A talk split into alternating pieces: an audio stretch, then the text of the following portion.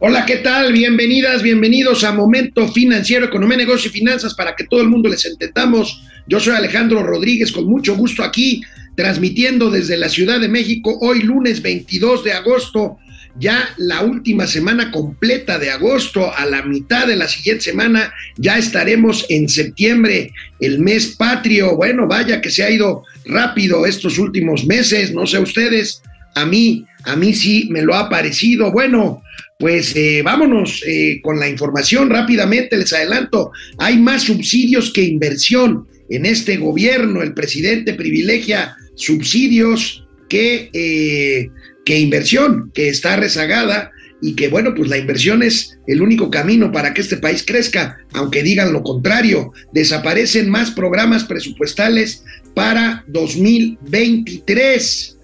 Veremos cuáles son algunos de ellos y platicaremos con Mauricio Flores del desastre de Birmex, la empresa, la empresa esta que está eh, responsabilizada, entre comillas, porque no hace un carajo de eh, garantizar el abasto de medicamentos para eh, pues los derechohabientes del sistema público de salud en este país. Más contribuyentes fiscales en las apps de movilidad han recaudado el SAT más a través de trabajadores de estos de estas aplicaciones como Uber o Didi, aplicaciones de movilidad en México.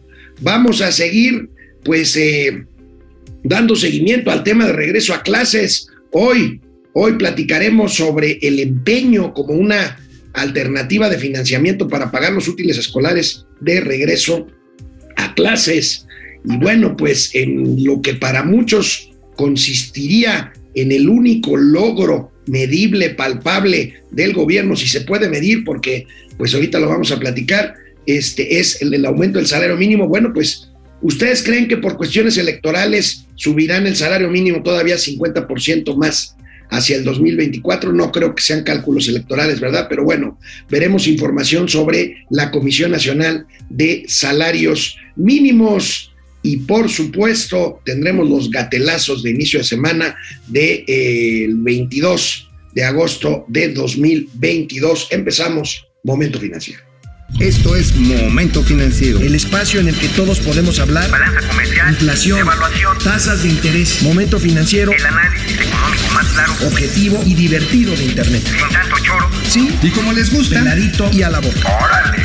¡Vamos, réjete bien! Momento Financiero.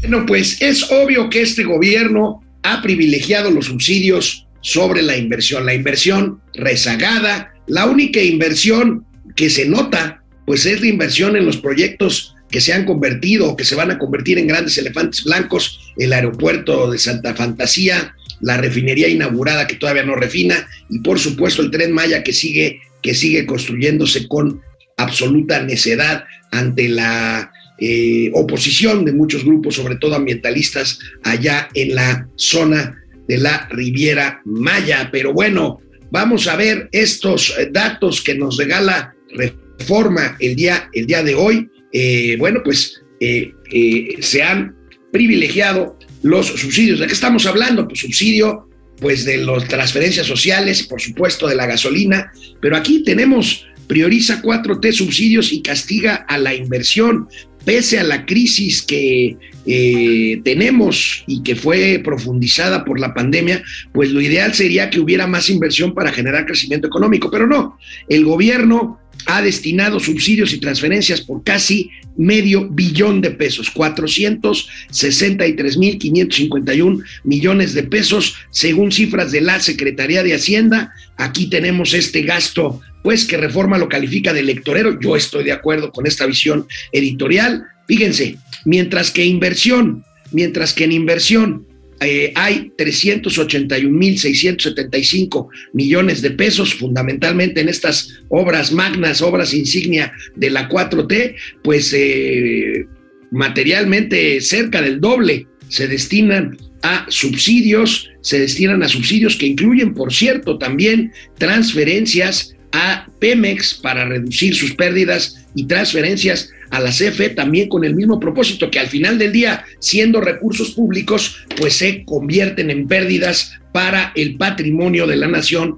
para, como dicen los clásicos, las arcas nacionales y eh, pues eh, reduce el margen presupuestal del gobierno federal. Y bueno, pues eh, esta es la esta es la razón, pero antes de ver eh, de entrar en el tema de la razón del austericidio, eh, veamos el porcentaje de diversos rubros del gasto público que eh, avala lo que acabo de decir, lo que acabamos de presentar.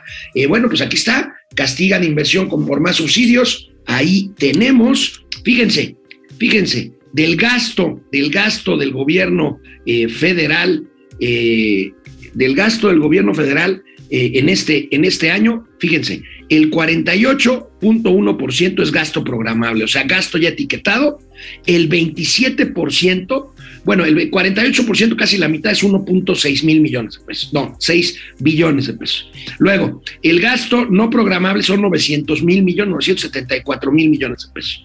Los subsidios, ya lo, ya lo veíamos, es una barbaridad.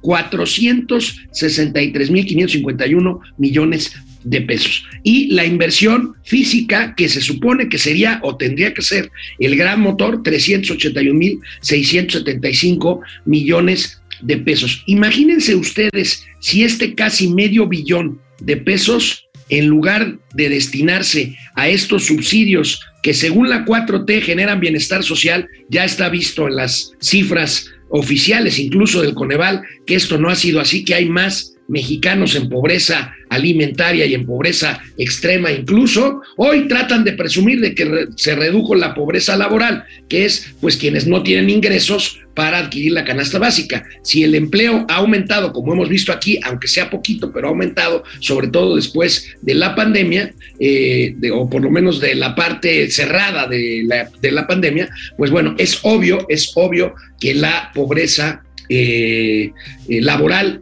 eh, se reduzca, pero esto es presumido como si fuera de veras la panacea, porque en realidad, pues estos gastos al subsidio eh, social, esto, este gasto social, pues la verdad es que no ha reducido la pobreza, pero sí eh, ha aumentado el, el gasto y bueno, pues hace que el gobierno eche mano de cualquier cosa para sin afectar el todavía manejable, no por mucho tiempo, eh, balance fiscal, déficit fiscal de la cuenta, de, las cuentas nacionales, eh, pues bueno, eh, pues tiene que suprimir, tiene que suprimir otros, otros programas. Hoy, hoy el presidente de la República presumió justamente que se reduce la brecha de desigualdad. Esto no es cierto, el presidente no presentó cifras, insisto, hay más pobres. ¿Por qué? Porque está, fíjense, está demostrado,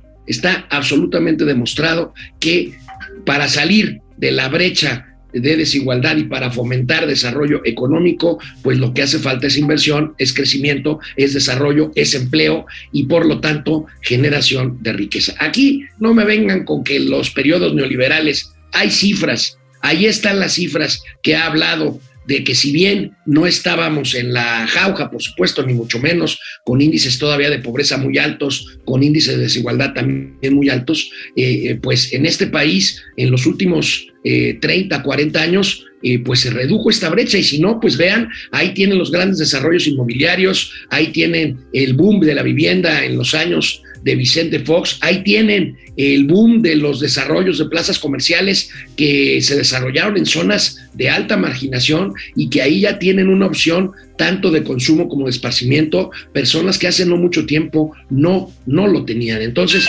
ayer, ayer me contaban, ayer me contaban justamente de una, eh, de una historia, una historia muy, eh, que me parece muy ilustrativa, muy bonita, una historia eh, precisamente de un, de un personaje eh, que era franelero eh, en las afueras del campus Ciudad de México del TEC de Monterrey.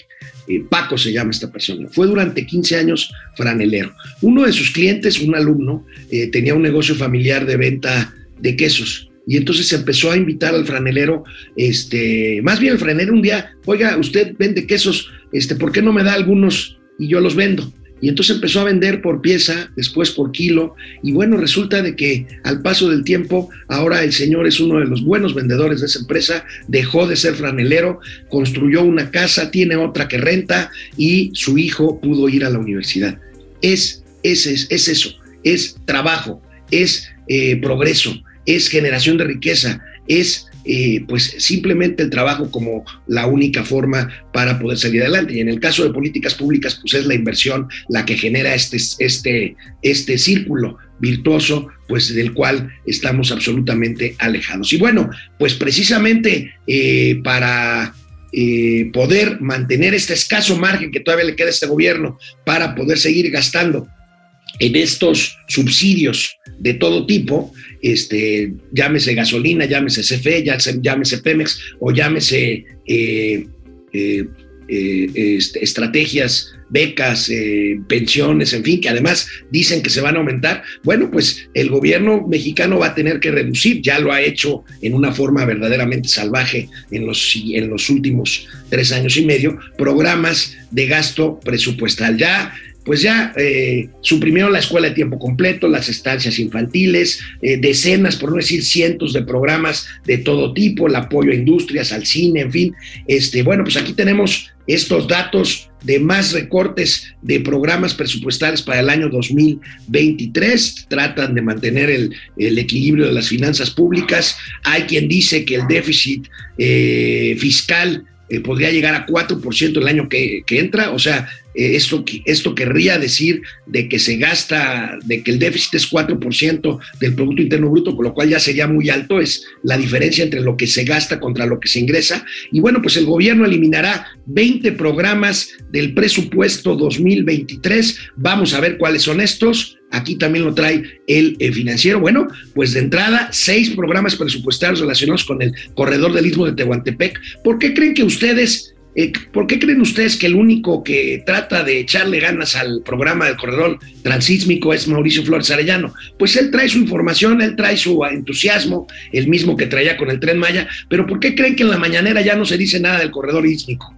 transísmico? Pues porque evidentemente no va a salir evidentemente no va a alcanzar el tiempo ni el dinero. La Secretaría de Hacienda y Crédito Público suprimirá en 2023 cuatro programas presupuestarios, la Secretaría del Bienestar tres programas más. Aquí yo creo que van a terminar de enterrar el programa Jóvenes Construyendo el Futuro, que pues simplemente ya no jaló con las críticas que esto ha traído en contra de la Secretaría Luisa María Alcalde. Y la Secretaría de Infraestructura y Comunicaciones y Transportes, dos programas. Ahí tenemos provisiones salariales dos, economía uno, salud uno, economía básica normal, tecnología y de adultos uno, educación, perdón. Educación, bueno, pues, ¿qué les voy a decir de educación cuando ahorita lo principal es enseñar hacer consultas públicas, apoyar al macuspano presidente que tenemos instalado en Palacio Nacional, a decir qué bonita es la cuarta transformación? Las tablas de multiplicar no importan, esos son instrumentos neoliberales para multiplicar la riqueza de los malvados potentados. Eh, cálculo mental simple, no, ¿para qué, hombre? Pues si lo que queremos son soldados del bienestar. Razonamiento simple, Tampoco, hombre, pues si no necesitan pensar, nada más que estiren la mano, que lleguen hasta las universidades Patito, Benito Juárez y después a ver cómo consiguen algo de qué vivir, estirar la mano nada más.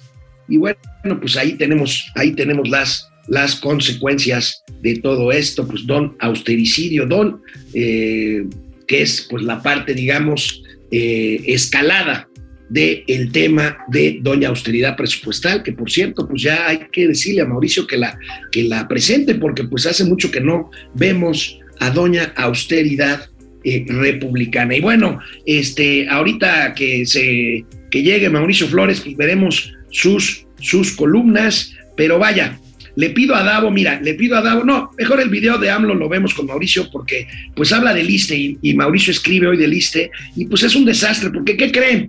Hoy el presidente volvió a hacer dos cosas. Primero, volvió a decir, aunque hace cosa de un año prometió, un año y medio, prometió que ya no iba a culpar a los gobiernos anteriores porque él ya este, tenía que ser responsable de su propio gobierno y dijo, no, voy a seguir culpándolos porque ellos son los culpables de todo, de todo lo que pasa. Eso fue una cosa. La otra cosa que hizo Andrés Manuel López Obrador una vez más, creo que ya es la tercera o la cuarta vez.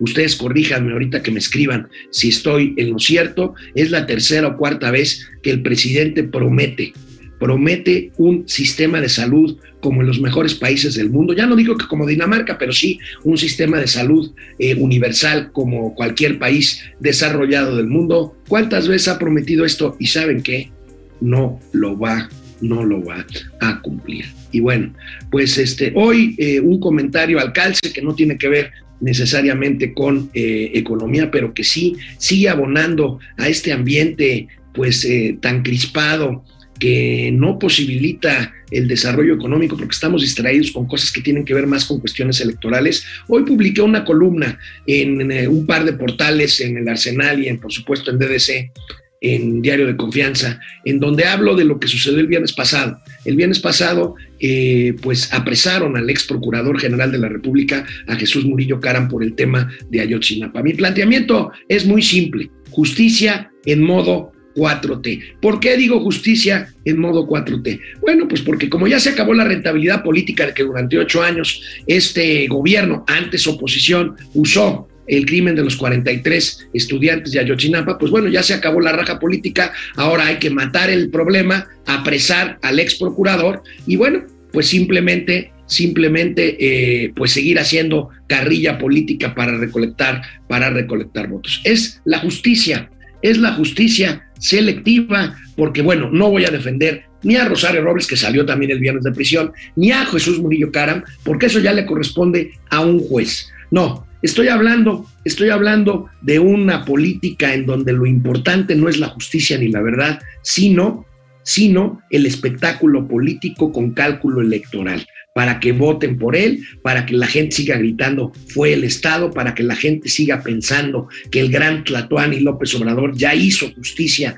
con el tema lamentable de los 43 eh, estudiantes en Ayotzinapa. Y bueno, pues ahí tenemos un nuevo preso político, Jesús Murillo Caram, de un gobierno que grita histérico, el no somos iguales, pero que usa la justicia para alinearla a sus intereses y consigna. Justicia, digo yo, en modo 4T, la de Murillo Caram y Rosario Robles, que estuvo tres años en prisión cuando no debió de haberlo estado, no porque sea inocente o no, eso no me toca decirlo a mí, sino porque los procedimientos jurídicos debían de haberla mantenido en libertad enfrentando su proceso. Pero también es la justicia que encarceló a Lozoya Austin, a Emilio Lozoya Austin, el director, el exdirector de Pemex, solamente cuando fue sorprendido comiendo en un restaurante de lujo y no desde antes.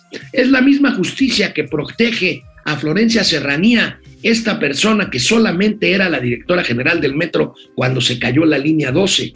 Es la misma justicia que sentencia culpabilidad a Delfina Gómez, pero culpable confesa, la hace secretaria de Educación Pública y luego, y luego eh, candidata al gobierno del Estado de México. La misma justicia que oculta denuncias en contra del criminal Hugo López Gatel, imagínense, Jesús Murillo Caram lo meten al bote por 43 estudiantes lamentablemente muertos. Gatel sigue diciendo burrada y media cuando es responsable de una desastrosa gestión sanitaria que ha cobrado la vida de más de 600 mil mexicanos. Y por ahí, por ahí nos podemos seguir. Tiene razón, tiene razón y tenía razón Andrés Manuel López Obrador al iniciar aquella conferencia mañanera de hace unas semanas cuando dijo, lo mejor es lo peor que se va a poner, ¿sí? Viene lo peor y ya empezó el viernes con esta persecución de presuntos culpables del crimen del esnable de los 43 estudiantes en Ayotzinapa. Bueno, pues vámonos a una pausa.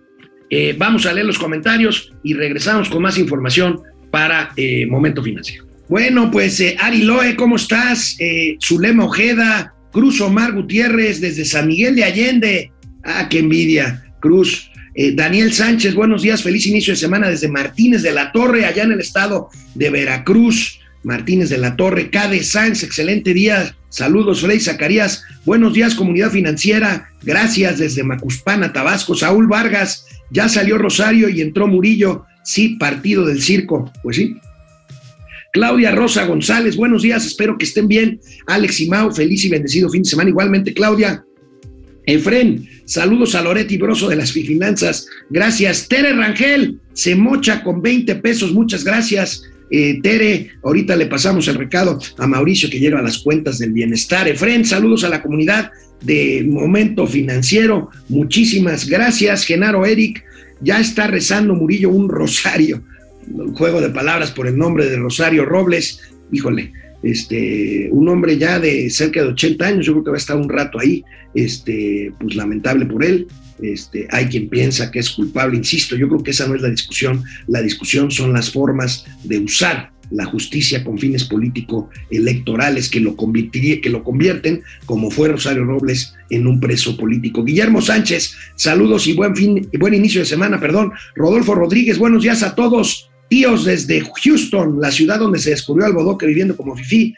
Así es, Houston, Texas. Efren, estimado Freddy Zacarías, saludos. Teo Rangel, Alex, ¿qué pasará con el ejército con las órdenes de aprehensión? Bueno, mira, no sabemos todavía. Hay un buen número, un par de decenas, quizá más, de órdenes de aprehensión. Todavía no se tiene claro contra quién, se, según estos son mandos del ejército. Vamos a ver cómo gestionó esto el presidente, porque dirán que la fiscalía es autónoma, pero esto tiene toda la mano del Palacio Nacional. Vamos a ver hasta dónde llega esto. Por cierto, hoy le preguntaron al presidente, oiga, ¿y Peña Nieto? Y el, eh, eh, eh, o sea, como que se hizo guaje y pues dijo, no, no, no, no, no, este, Peña Nieto se tomó foto con Abarca y yo también, y, y o sea, es claro el pacto de no agresión con Enrique Peña Nieto, a ver cuánto dura, porque ya se ha resquebrajado un par de ocasiones. Teo Rangel, gracias, Carlos Barrera desde Matamoros, dice que somos Chicoche y Rigo Tobar de las finanzas. Genaro, Eric, el único logro de la 4T es el logro filantrópico.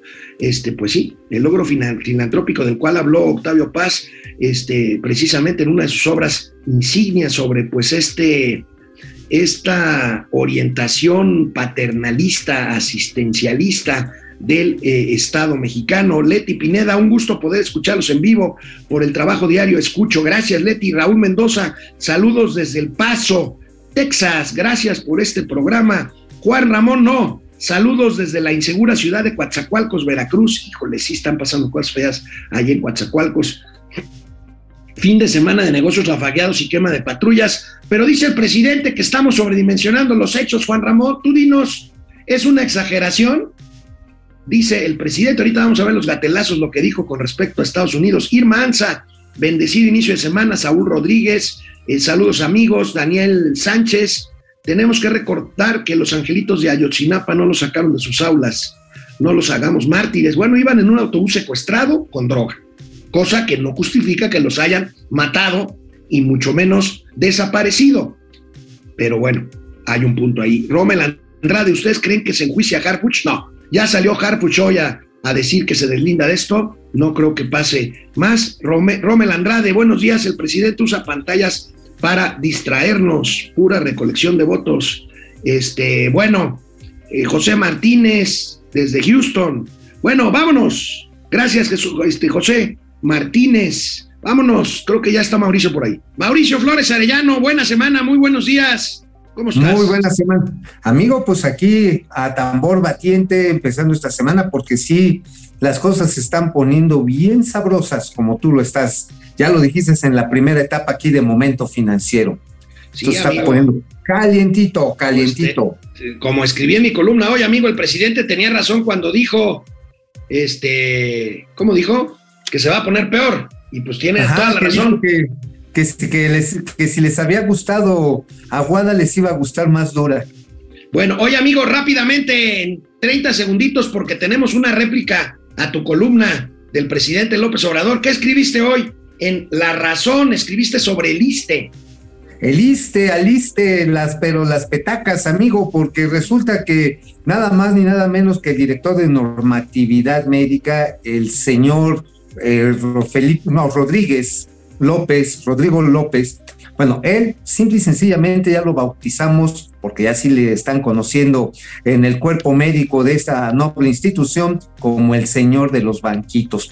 Él es el que está obstruyendo, junto con algunos directores de diversos hospitales y clínicas, está obstruyendo la puesta en marcha del servicio en línea que se le da a los derechohabientes. Hay que recordar que hay 13.5 millones de derechohabientes del ISTE, no es cosa menor.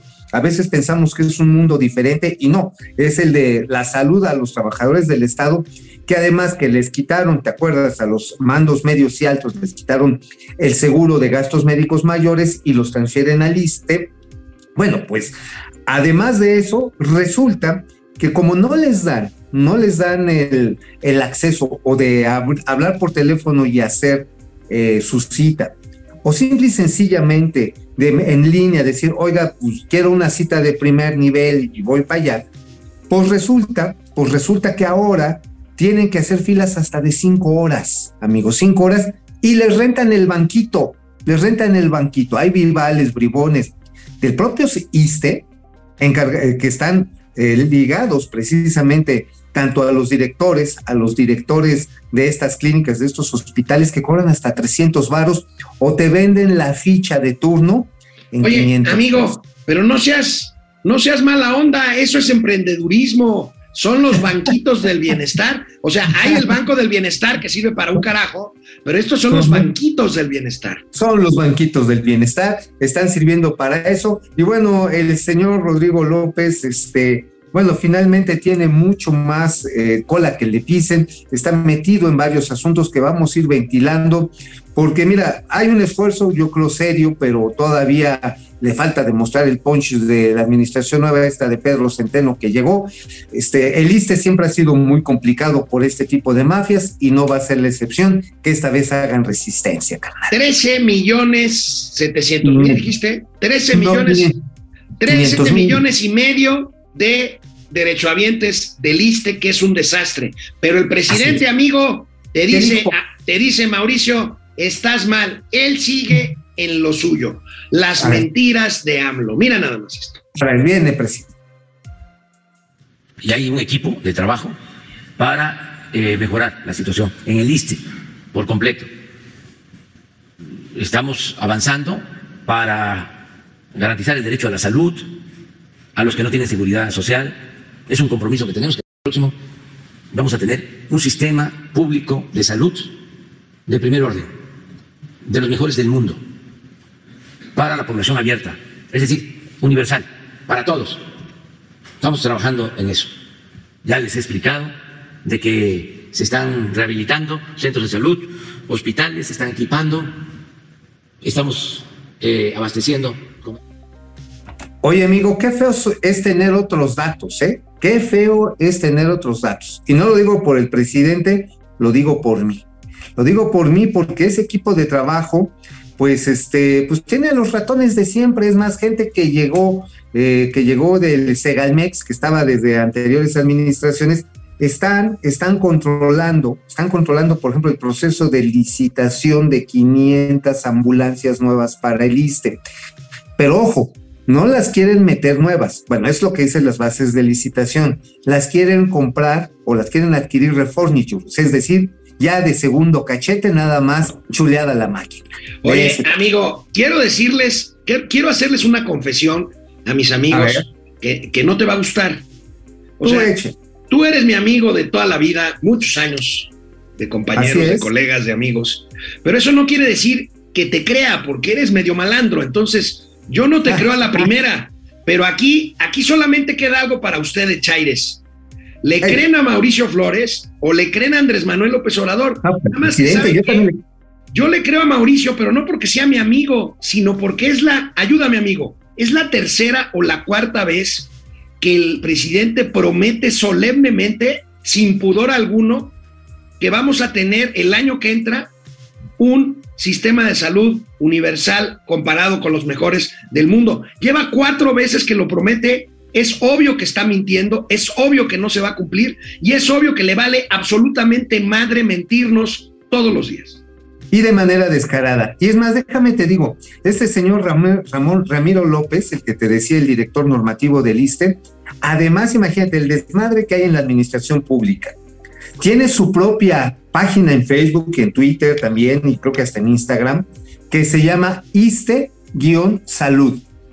Oye, utiliza el nombre, utiliza el logotipo, los colores color cazuela de, de, Morena para su propio business, para su propia red social. Amigo, eso es robo de marca, daño patrimonial y lo dejan hacer. O sea, el doctor Pedro Centeno me dicen que está encabronado por eso. Pero arriba, no, no, no me lo toquen al señor López, al señor este, Ramiro López, no me lo porque de quién crees que es amigo, amigo querido, de quién crees que es amigo. No me este digas que, no me digas que del primer hijo de la nación. No. O el segundo hijo de la nación. Es amigo de la amiga del primer hijo de la nación. Ah. Ajá, de Almendrita Ortiz. Ah, de Almendrita. y Almendrita. Esa sí es amiga del primer hijo de la nación.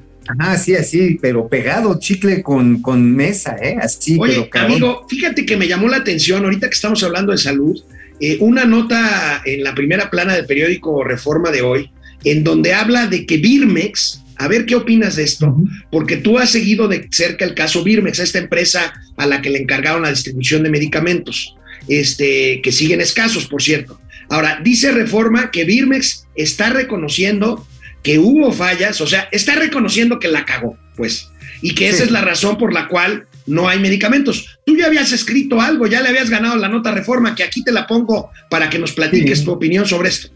Sí, digamos que el mérito de reforma es que expone un documento de actividades de Birmex 2122, eh, pero que finalmente pues, está nada más por encimita. Realmente el reporte lo que dice es que Birmex está quebrada. Birmex tiene números negativos. Y tan ineficiente ha sido, ahí en la nota de reforma lo podemos ver, es que incluso el Seguro Social, cuando tuvo que licitar la distribución de sus medicamentos, dijo, no, compadre, mejor tú no le entres porque no tienes ni en qué caerte muerto, con qué me vas a distribuir los medicamentos en la Ciudad de México. Ya no te estoy mandando si a la Sierra de Guerrero, a la de Oaxaca o a los desiertos, bueno, ahorita medio albercas de Sonora. No, no, no, no. Aquí en la Ciudad de México, Birmex no pudo. Y no pudo porque por más buenas intenciones que digan que va a ser la gran distribuidora de la nación y que háganse un lado pinches sabritas y gancitos, aquí está su chocorrol. Amigo, la verdad.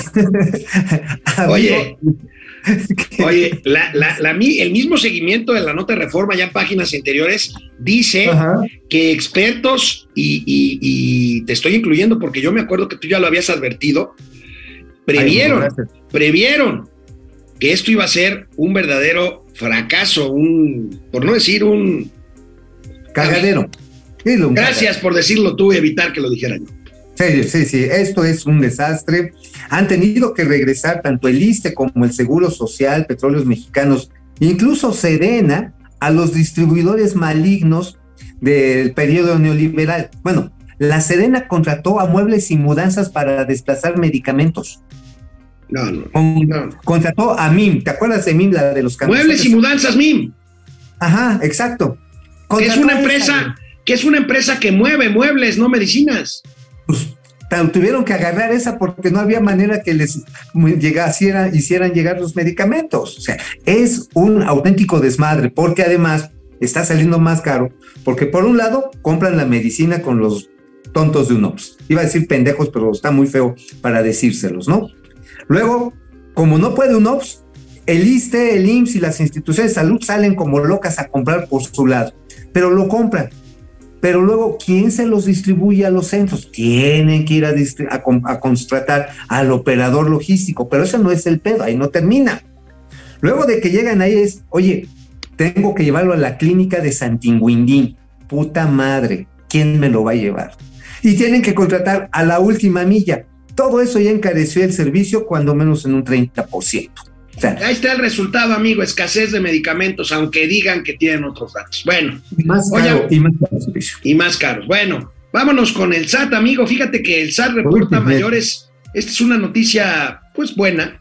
El SAT reporta mayores contribuyentes y por lo tanto mayor recaudación entre trabajadores de aplicaciones de movilidad como Uber y Didi. Aquí tenemos este cuadro pues bueno, los ingresos tributarios por actividades a través de esas plataformas, eh, pues eh, se incrementan 120% en el 2022, ya recaudan casi 700 millones de dólares y son más o menos 350 mil contribuyentes que trabajan en estas plataformas y que pues ya están siendo fiscalizados. Pues esto no está mal.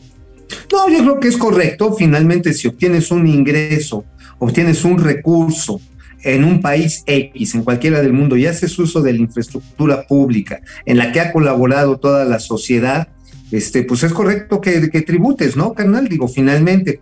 Ahora, hay que ver, hay que ver también que si los impuestos son demasiado cabrones, te terminan por echar a perder las nuevas tecnologías. O sea, esta es una discusión que no hemos terminado de realizar, yo creo que en el mundo, porque a veces se les quiere aplicar a las plataformas los mismos impuestos que se le aplican a las actividades físicas, y son realidades diferentes. Claro, de entrada los quieren, eh, digamos que limitar a un solo patrón, o sea, porque aquí lo correcto es tributar a través del ticket, a través del, del, digamos, del consumo. Este, Porque hay quien quiere, como trataron de hacer en España, que fue un desastre, limitarlos a un solo patrón para fiscalizarlos ahí, pero pues ahí le das en la madre al negocio de, de, un, este, de un manejador o de un repartidor, ¿no? Este, que no tienen la flexibilidad, que no tienen la flexibilidad de vida. Bueno, amigo, oye, regresando al tema, dentro de una semana regresan los niños, los chavos a clases, y bueno, pues ya hemos hablado de la inflación en los útiles escolares, y pues adivina, lo sabes muy bien, Adivina cuál es, lamentablemente, porque es muy cara esta, esta opción, pero finalmente es una opción, este, de financiamiento para los papás que necesitan lana para comprar útiles escolares, empeñar, empeñar. Y bueno, pues como, como todas las, como todos los años, a estas alturas de, de la vida, pues se incrementan los empeños por el regreso a clases, 15% han aumentado los empeños en diferentes casas de, de, ignorancia, como dices tú, que es la palabra elegante de decir empeño, que es crédito prendario, que es que tú llevas, llegas a, un lugar, entregas un reloj, una joya, un bien, y pues te dan una lana mientras lo resguardan y luego lo, lo recuperas, ¿no? Sí, claro, estamos hablando que hay gente que en esta temporada, pues hasta la vacinica empeña, man. Eh, y eso habla de un problema de, flujo en las familias o de encarecimiento de los mismos bienes para lo cual ya no te alcanza. Ahora, fíjate, es interesante que haya alcanzado este crecimiento de dos dígitos. Venía creciendo la, la ahora sí que pedir prestado ah, de manera prendaria se había pues mantenido en tasas eh, anuales de entre 6, 5%. Ahora es mucho más rápido ahora empeñar que antes. Hay muchas empresas que se por, por los sistemas tecnológicos que ya hay. Exacto, se ha, facilitado mucho ello. Eh, sin embargo, lo que sí estamos viendo es que el crecimiento en esta temporada es inusualmente alta. Los aumentos se daban siempre a esa doble tasa, a ese doble dígito, perdón, se daba a principios de cada año, cuando regresabas de las fiestas navideñas, del año nuevo, te habías chingado hasta la raya del pantalón, el aguinaldo, todo, y regresabas los juguetes de los Santos Reyes, el regalo navideño. La, la razón, la razón de lo que estás diciendo, pues es clara, amigo, la inflación. La inflación y la crisis propiamente, o sea.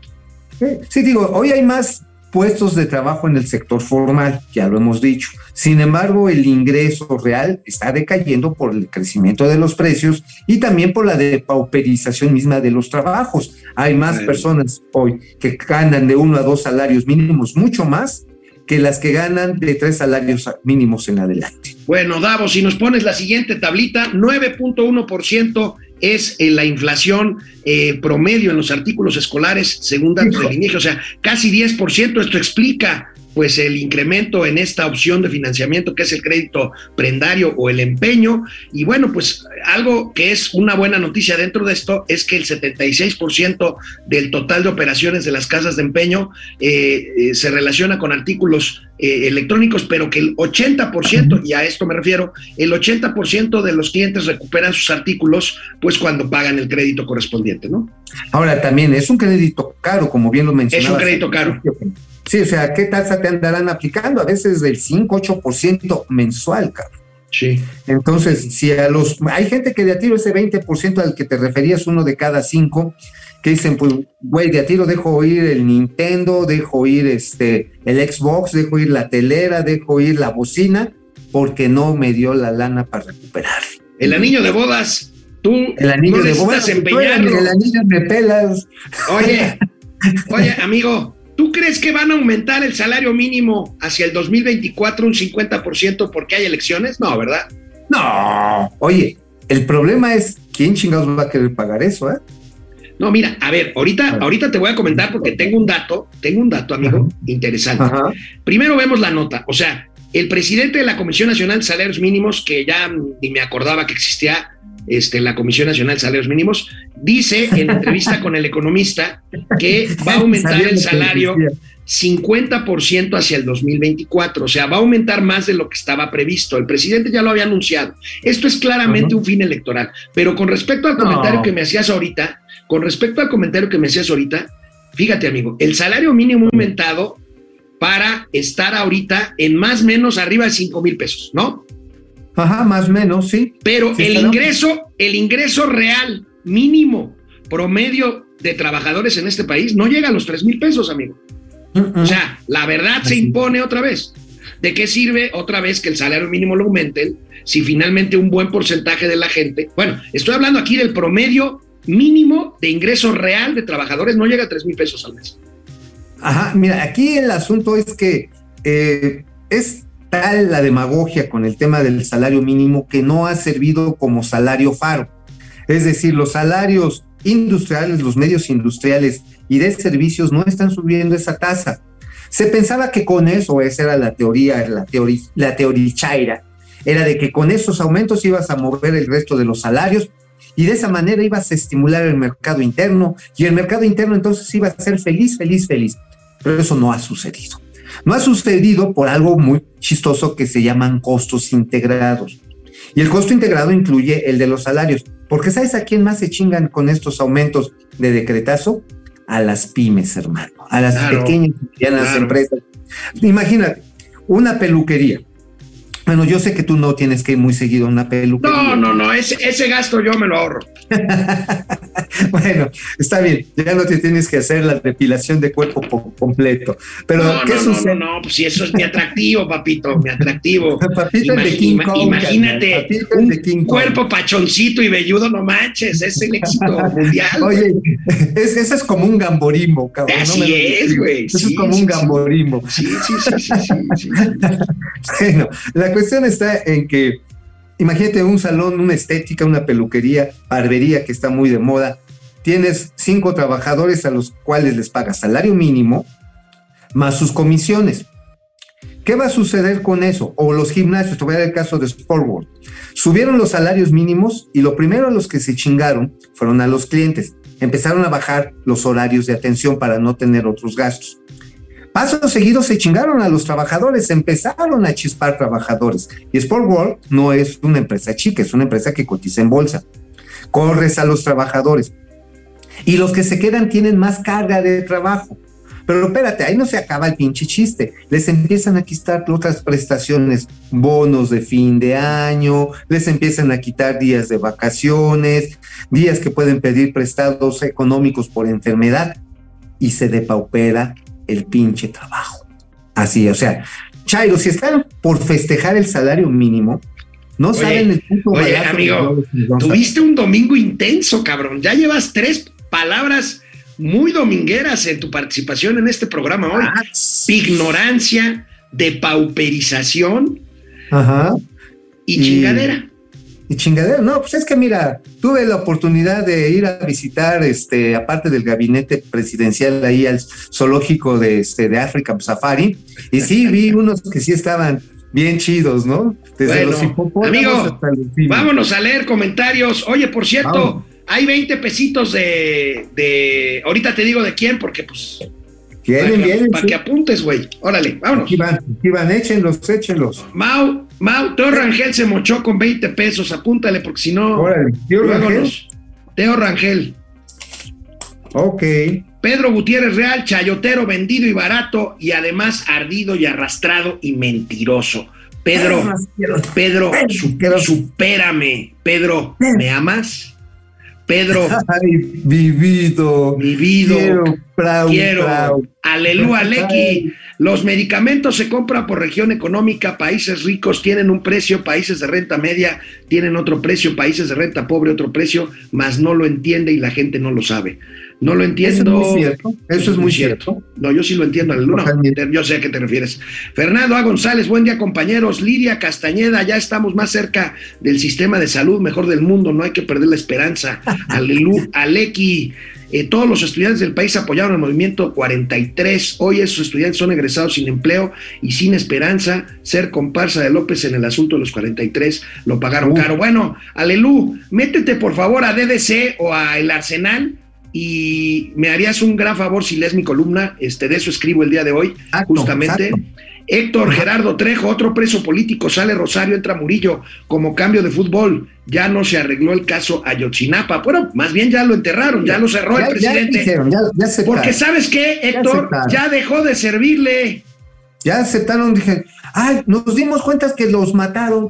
Desgraciadamente estos muchachos de esa misma noche los mataron y no los agarraron, no los agarraron tomando catecismo, no los agarraron en la biblioteca, no los agarraron en una aula, no los tomaron haciendo una práctica de campo, Amigo, los agarraron haciendo un delito porque los estaban utilizando como burros para Amigo. transportar.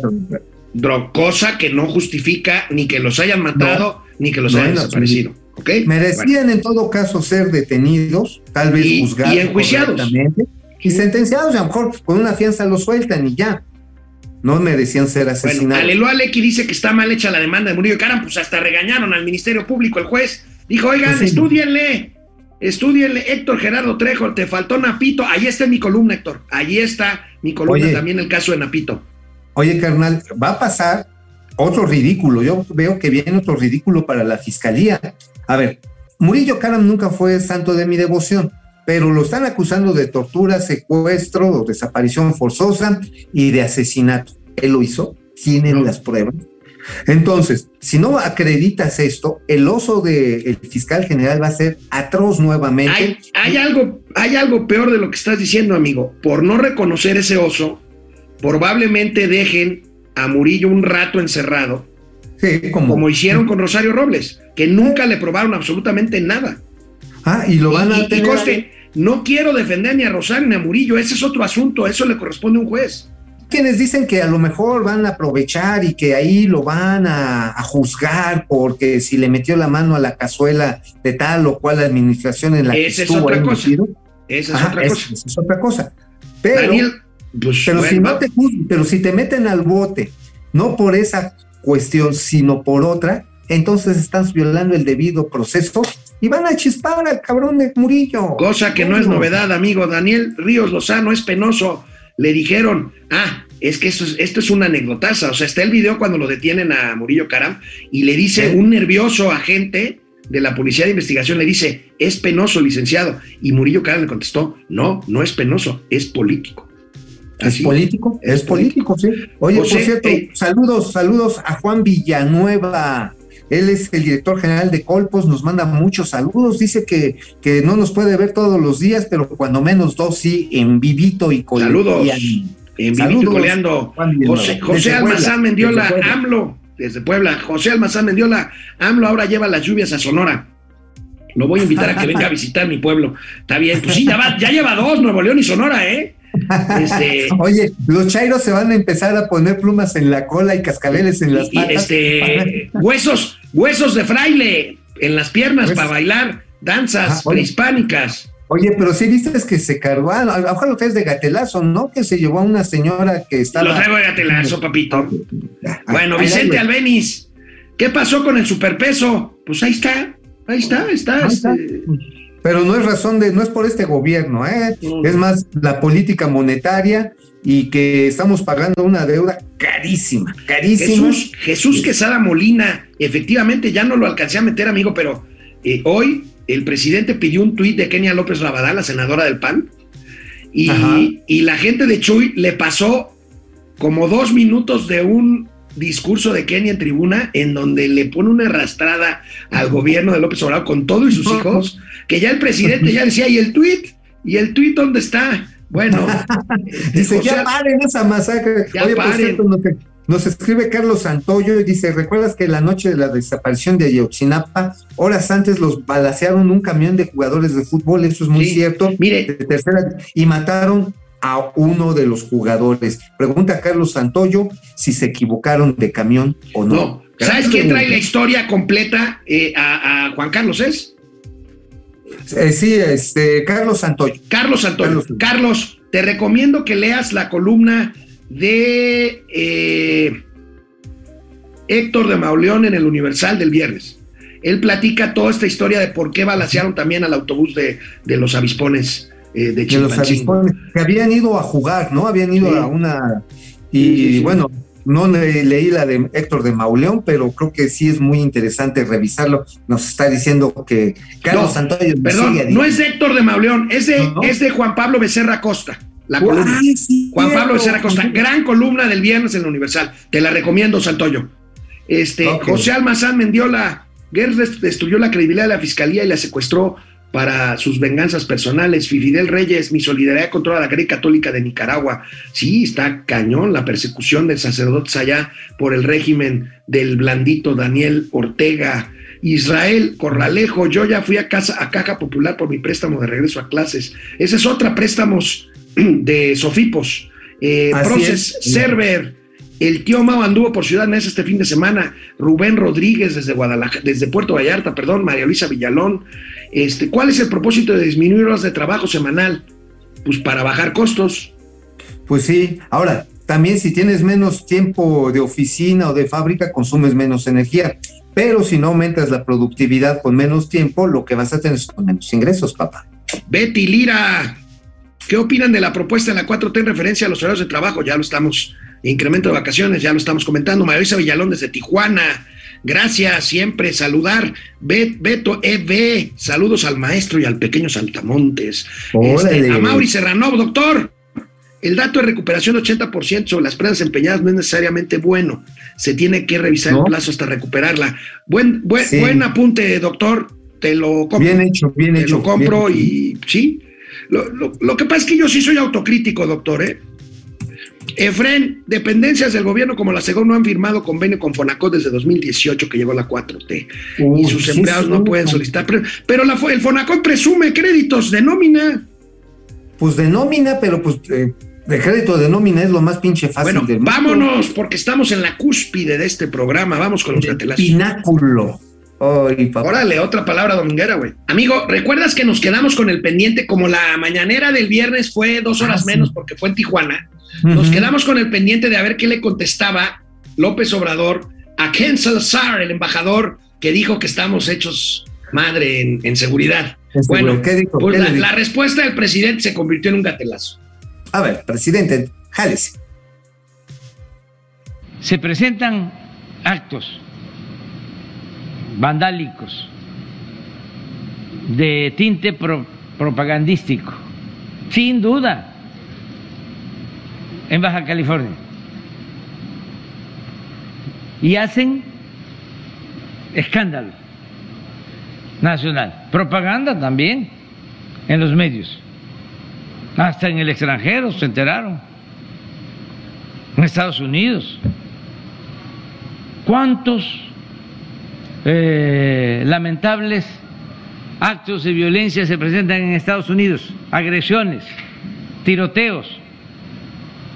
¿Nos enteramos? Mandamos nosotros avisos, advertencias a los mexicanos de que no viajen a Estados Unidos, a determinados estados. No, porque estamos enfrentando también, al mismo tiempo, pues una campaña política de los adversarios. Oye, oye, dos apuntes, amigo. Estados Unidos es soberano para proteger a sus ciudadanos y le vale madre a cualquier presidente del mundo, ¿eh? Sí, y el otro apunte. Si el presidente López Obrador, el gobierno mexicano, no hace advertencias a los mexicanos de que tengan cuidado de ir a ciertos lugares, pues qué pinche gobierno tan descuidado tenemos, ¿no? Amigo, además yo te hago un tercer apunte y no es que sea uno malinchista, pero Estados Unidos tiene menos muertes violentas en números absolutos que México al año y tiene el doble de la población. O sea, estamos hablando que será como en términos proporcionales como un 25% en relación a lo que pasa en México, ¿no? Sí, bueno, pues, ahí está, bueno, alguien debería de decirle a Andrés Manuel López Obrador que sea más empático, amigo, como lo decías ahorita en el corte, esto sucedió ayer en su gira por Sonora. A ver.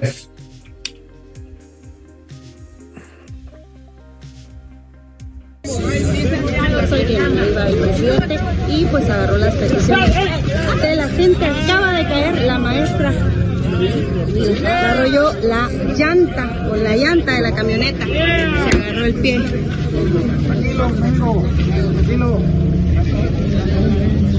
Ya se los vi. Sí, es una de las. Pues ahí vemos el esposo. Eh, ya, ya, ya, ya, un accidente, un accidente. Que pasa, un accidente.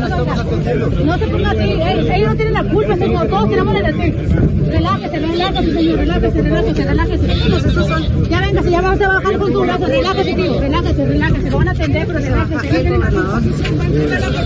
aquí viene, aquí viene el gobernador, acá está el gobernador. No pasó nada, no pasó nada. Relájese, señor, no es culpa de ellos. No son errores de uno, no es culpa del señor Alfonso. No, no, se trepó. Oye, yo creo que le dijo ahí, porque López Obrador no se bajó de la camioneta. ¿Por qué ¿eh? no se bajó, eh? No, no, no. Es muy grande la investidura presidencial como para voltear a ver a alguien que acaban de atropellar. Y además, ¿Y qué le dijo? al- ¿Y qué le dijo el gobernador a la señora? ¿Qué le habrá dicho? Señora, no la haga de pedo, es el presidente. Sí, y hasta le dijo, deme su teléfono, deme su teléfono. O sea, para decirle, oiga, mire, le vamos a pagar una, bueno, le vamos a rentar, porque aquí no, le vamos a rentar una silla de ruedas del bienestar, le van sus 3.500 varos y olvidemos el pedo. ¿Cómo ven? Oye, amigo, y bueno, como el presidente se le olvida que en su gobierno han muerto 130 mil mexicanos por homicidio doloso, fíjate nada más, este gatelazo es, pues es, pues es divertido, pero es terrible. A ver, Ve nada más el dato que da hoy el presidente para decir que vamos bien en materia de seguridad. Es Ah. verdaderamente de risa. Mira nada más. a ver. Informe del secretario de Marina se dio a conocer que en el mes no se ha perdido en el aeropuerto de la Ciudad de México una sola maleta. Seguramente lo leyeron ustedes, ¿no? En el Reforma, el Excelsior, el Universal. O se dijo en Televisa o en Azteca.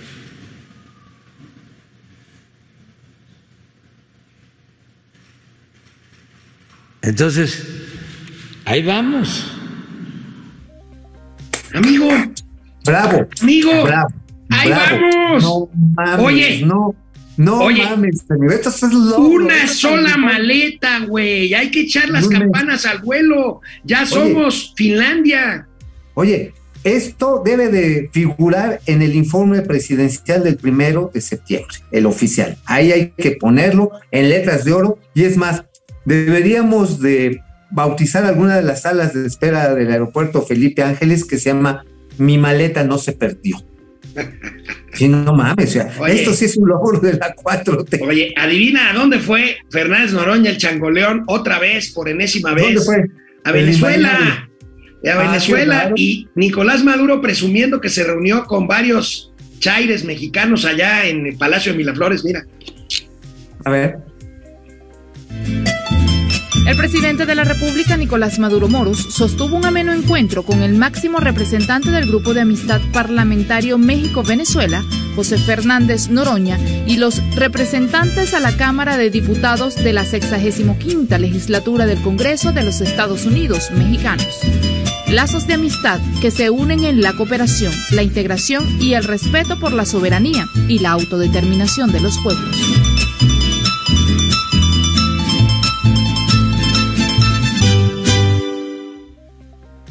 Oye, Oye. amigo, No, dime, dime, dime. Yo ¿No, ¿No, deberíamos usar ese fondo musical ya para todos los gatelazos? Está como que muy adecuado, sí, ¿no? la, ¿qué, qué, qué, instrumento es? ¿Guitarrita o arpa? Es no, este, arpa. es, eh, bueno, debe ser, siendo venezolano, debe ser este, pues un arpa y un cuatro.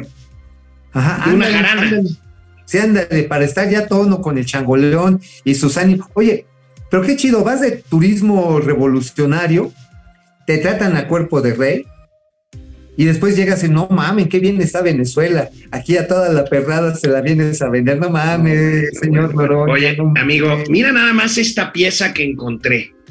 Hemos A ver. estado hablando mucho del desastre educativo en México y de que a este gobierno no le interesa mucho pues que No. se superen. Mira nada más esta recopilación de morenistas, políticos morenistas que pues tienen cargos popular o car- cargos de elección popular o cargos administrativos y no saben ni hablar. Mira nada más. A ver.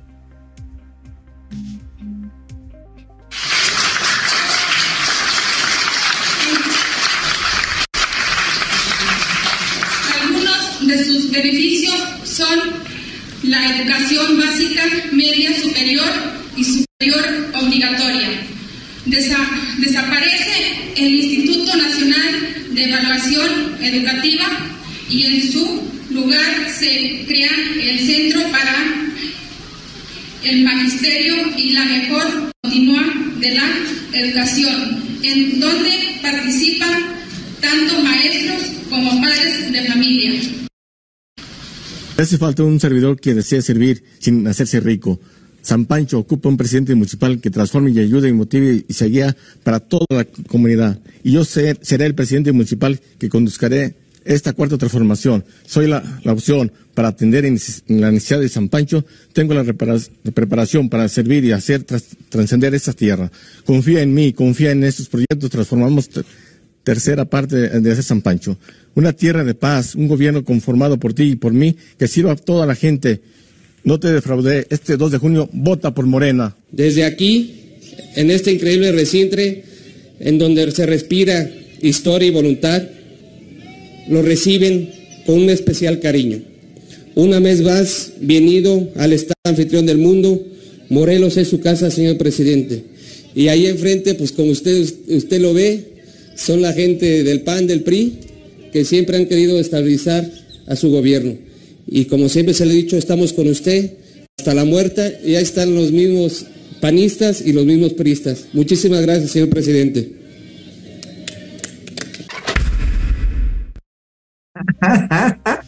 Ay, Qué hermano. pena, amigo, qué pena. Vamos a criar, vamos a criar luego en el recinto. Y otra vez que la tercera parte de San Pancho de la transformación. Oye, ¿por cuánto tiempo seguiremos conduceriendo este programa nosotros?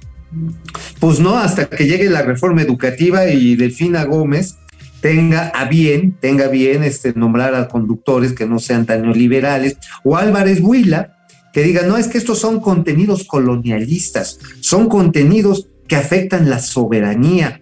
Estos señores solamente ayudan a contaminar el espíritu patrio. Yo creo que, pues yo creo que en dos años sí nos andan mandando a la chingada, hermano. Bueno, amigo, pues ya duramos cuatro, ya, ya, Ya, no exijamos más. Oye, Claudia Ay. Sheinbaum fue a ver a su amiga Campeche. A ver. Ya nada más esto. A ver.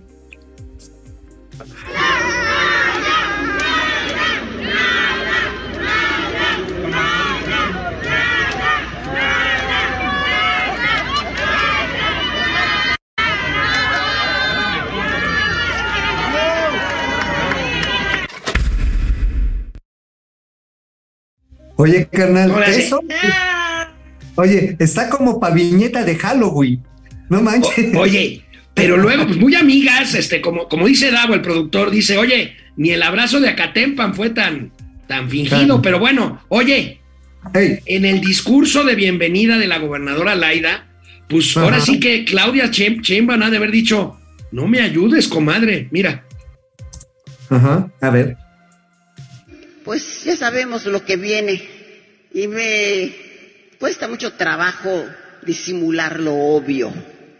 Pues que se van a hacer encuestas para más adelante. Pues hay que las hagan, pero que no pierdan el tiempo en tocar mi casa. Yo ya, mi papá cuando teníamos alternativas, y le pedíamos un consejo, decía mi papá, o le dice, papá, ¿qué hacer? ¿Con quién? ¿Qué dice tu corazón? Nos decía mi padre. Pues mi corazón habló desde que conocí a Claudia. Así que mi corazón está decidido y el cerebro no funciona. Oye, ¿el cerebro no funciona y entonces por eso va a votar por Claudia o qué? Pues sí, digo, finalmente, a ver, todos son, son borreguitos, van a hacer lo que les diga su jefe.